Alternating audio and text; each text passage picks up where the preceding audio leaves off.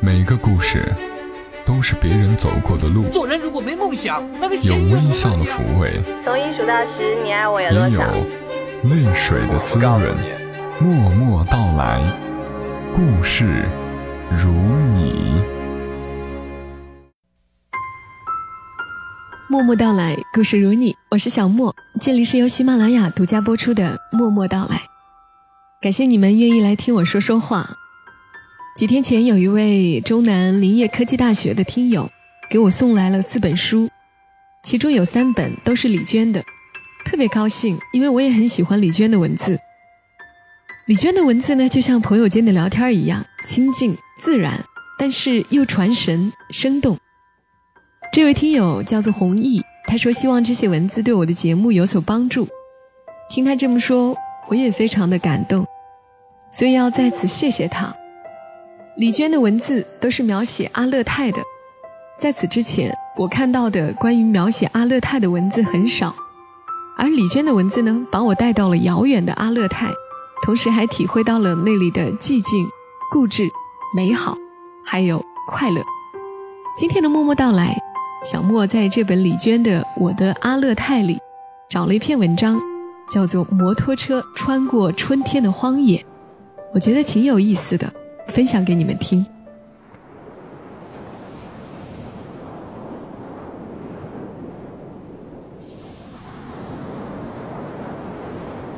穿过春天的荒野，李娟。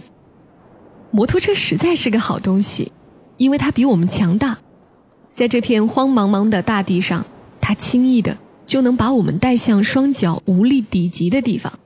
当然了，坐摩托车时间长了，同样很累人的，不比徒步轻松。很多时候一坐就是五六个小时，等到了地方都成罗圈腿了。何况我家这个只是台小油箱、小型号的摩托车，动不动就三个人同时压在上面，车不舒服。人也舒服不到哪里去，其他嘛就没有什么不满意的了。我非常想学骑摩托车，但又很怕摔跤。记得小时候平衡感几乎等于没有，秋千都不敢荡。光学骑自行车就学了三年，光学推自行车就学了两年。总之，我想，自己恐怕一辈子都不敢奢望能拿这种机器怎么样了。但是还是喜欢摩托。能在风里呼啸而过的话，好像我正是凭借这样一个工具，才更清楚、更敏锐地出现在了世上。要不然的话，其实受到能力的限制也未尝是什么坏事。但是既然已经有了摩托车，就只能说摩托车的事儿吧。当我站在大地上，用手一指，我要去向那里，于是我就去了。又突然为发现这世上可能真的再也没什么做不到的事情而隐隐不安，好像我们正在凭借摩托车去迫不及待的、极方便的、迅速而彻底的永远离开了什么。但是又想到，到了今天，这已是我们无法避免、无法拒绝的事实了。哎，也未尝不是件好事吧。当我站在大地上，用手一指，我要去向那里。尤其当我们家搬到沙漠边缘的阿克哈拉后，摩托车的用场就更加重要了。那时我们已经远离山区，阿克哈拉在南面乌伦古河一带的戈壁滩上，离县城两百多公里。要是坐汽车的话，冬天去县城一趟得花五十块钱呢。就算五十块钱，还不一定有的坐。这个村子还没有正式开通线路车。只有一些私人的黑车在跑运营，大都是那种八座的老吉普，一天顶多只有一两趟，往往天还没亮，司机就从村这头到那头挨家挨户接人，往往还没有走到我们家，人就坐满了，或者临时有什么急事，但车没有载满人就是不走，停在村口一等就是一两天，急死也没办法，而摩托车多方便呀！想什么时候出发就什么时候出发，而且骑摩托车去县城的话，来回的汽油费也就十几块钱，省了八九十块钱呢。要是两个人去线上的话，能省一百六；要是三个人去县城的话，能省二百五，而且还不用晕车了。不过话又说回来，戈壁滩上风大，路也不好走，加之为了省油，摩托车速度控制的较慢，于是出一趟门总得吹四五个小时的风，真够受的。虽然我妈给我弄了个头盔，可那玩意儿沉甸甸的，扣在脑袋上，压得人头晕眼花，根本没法戴，只好挂在脖子上，任它垂在后脑勺那儿。可风一吹，头盔兜着满满的风，使劲往后拽，拽的脖子上那根带子勒在肉里，乐得人头晕眼花，还吐着半截舌头。没一会儿，门牙就给吹得冰凉干燥，我只好把它解下来抱在怀里。可这样一来，我和我叔之间就隔出了好大的空隙，风嗖嗖往那儿灌。虽然身上穿的里三层外三层。但不一会儿，还是被风吹透了，敞怀一般，肚皮凉悠悠的。尽管戴着手套，抱头盔的手指头，还是很快就又冷又硬，伸都伸不直。哎，也不能戴，也不能不戴，连放都没地儿放，真是拿这个东西一点办法也没有。我们走的路是戈壁滩上的土路，说来真丢人，我叔至今都没有办执照，不敢上公路。与其说是路，不如说是一条细而微弱的路的痕迹，颠簸起伏。这条路似乎快要被废弃了。我们在这样的路上走好几个小时，都很难遇见另一辆车。大地辽远，动荡不已，天空更为广阔。整个世界，天空占四分之三，大地占四分之一。眼前世界通达无碍，在我们的视野里有三股旋风。其中位于我们的正前方的那一股最高大，高达二三十米，左右倾斜摇晃着，柱子一般抵在天地之间。在我们的左边有两股，位于一公里外一片雪白的寸草不生的盐碱滩上方，因此那两股风柱也是雪白的。而天空那么蓝，这是五月的晚春，但是在冬季长达半年的北方大陆。这样的时节不过只是初春而已，草色遥看近却无。我们脚边的大地粗糙而暗淡，但在远方，一直到天边的地方，已经很有青色原野的情景了。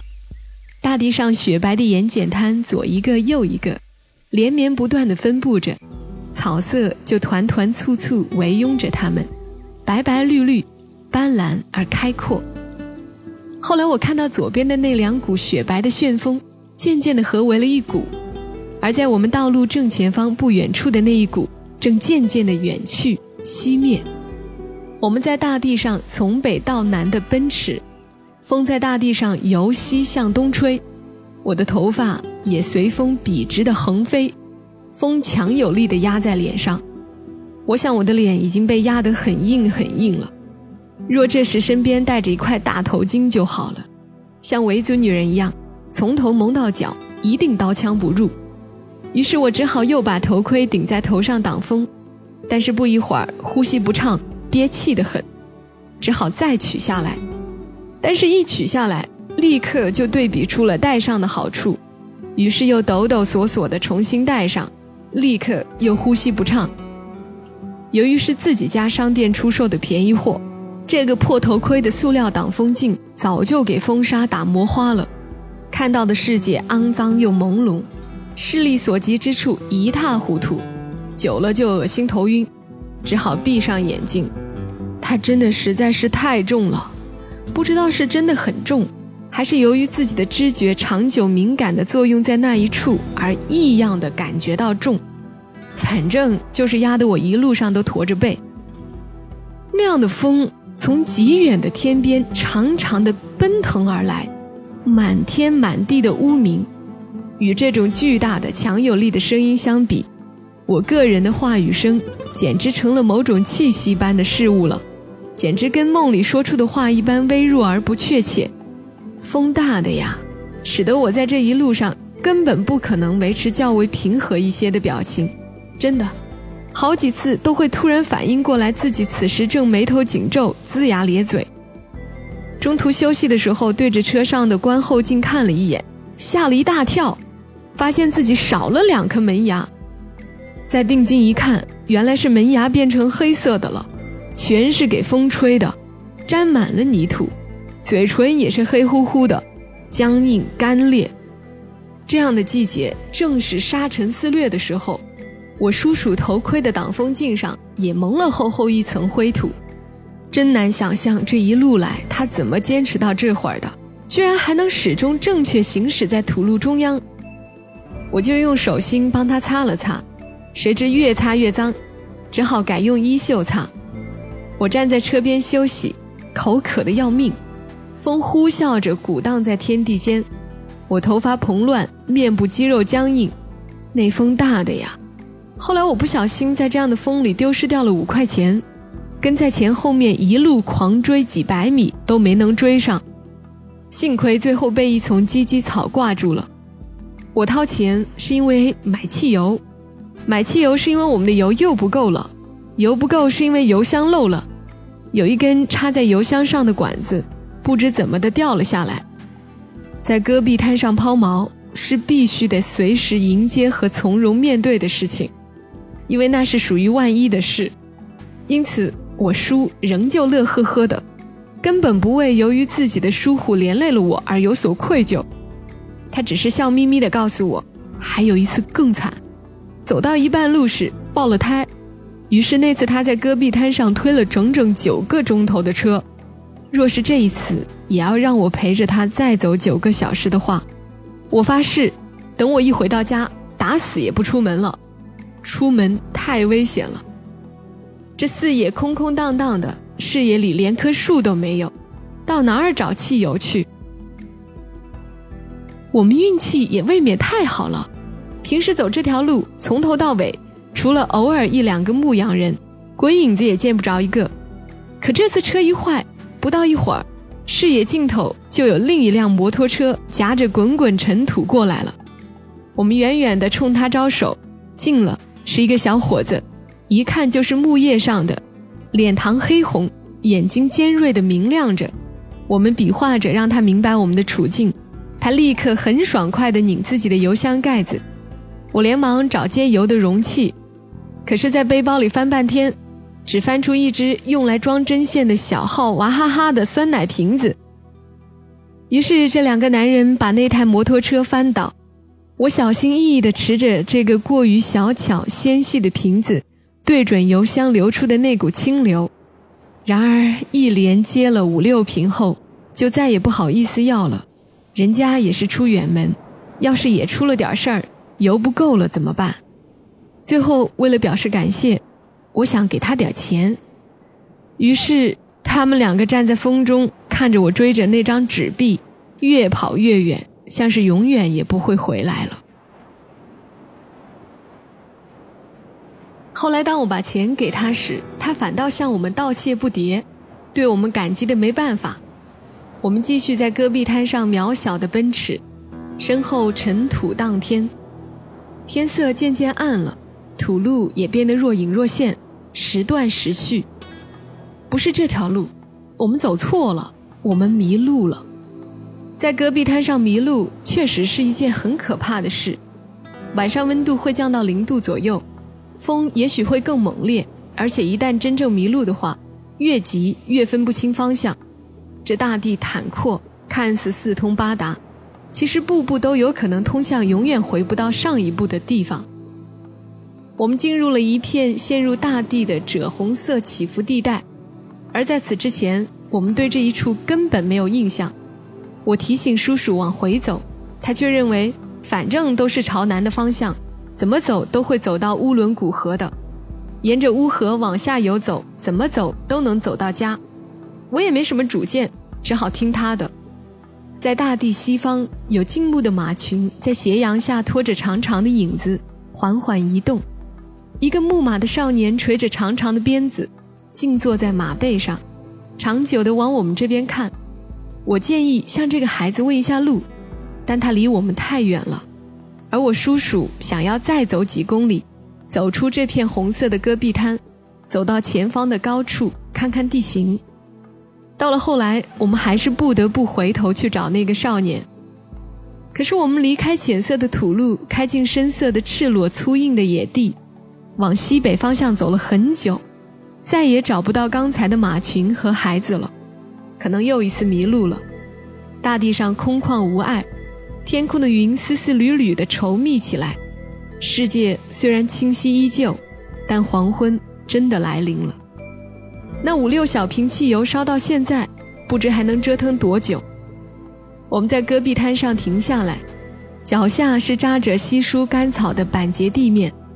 我弯腰从脚边土壳中抠出一枚小石子，擦干净后发现那是一块淡黄色、渗着微红血丝的透明玛瑙。再四下一看，脚下像这样的漂亮石子比比皆是，一枚一枚紧紧嵌在坚硬的大地上。我乱七八糟拾了一大把，揣进口袋。这时抬头来看，看到远远的地方有烟尘腾起。我们连忙骑上车向那一处追去，渐渐才看清，居然是一辆卡车，还是车头凸起一大块的那种浅蓝色的老解放，真是见了鬼了，好像我们迷了路后就回到了过去的年代似的。近了才看清，这辆车实在是破的可以，哐哐当当的在大地上晃荡着前行，随时都可能散架的光景，肯定是一辆黑车了。一辈子只能行进在这样的黑路上。他从很久以前就藏匿到如今，像是为世界小心地保存了一样逝去的东西。司机察觉到有人在后面追，就停了下来，静止在远处的大地上。我们赶到后，他正靠在半开着的车门上卷墨和烟。他建议我们跟在他的车后面走，要不然太危险了。可是他要去的地方。同我们要去的不在一块儿，虽然也可以从那里再绕回去，但我们实在是急于往家赶，不想再绕远了。而且大车所到之处，尘土漫天，跟在他后面吃土不是舒服的事儿。于是仔细的问过路后，就道谢分别了。那司机再三告诫我们，不能走西边的岔路，一遇到岔路就千万记得往左拐。一直往左拐，就会到达乌河的。这个司机真是好人呐，就像他的古董车一样实在。他还取了根管子出来，往我们的油箱里又给灌了些油。最后还送给我们半瓶水。我们向着两个方向，彼此在大地上渐渐走远了。我的两只手轮换着插在外套口袋里取暖，一只手紧紧地抠着叔叔的肩膀。他越开越快，风越来越猛，我却在想，从此再也回不到一个有玛瑙的地方了。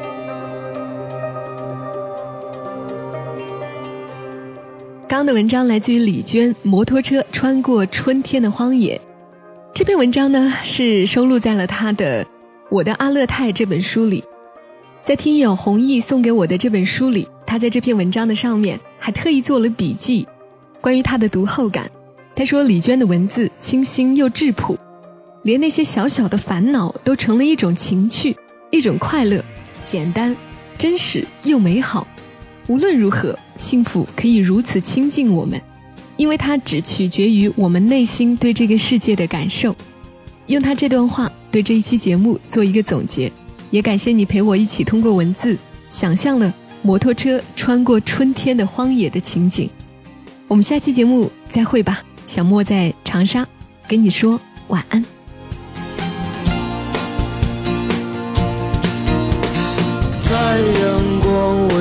春天，走在这城市的人群中，在不知不觉的一瞬间，又想起你。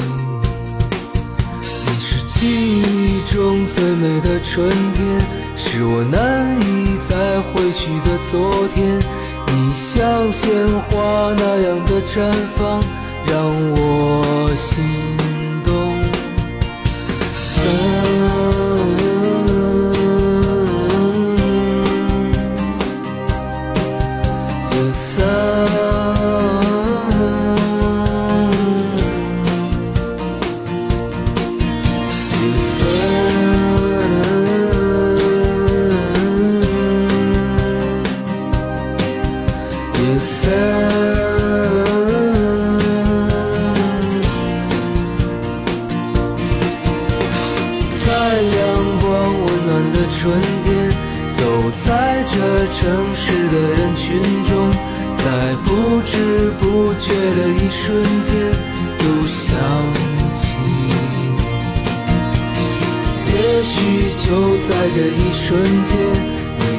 笑容依然如晚霞般，在川流不息的时光中，神采飞扬。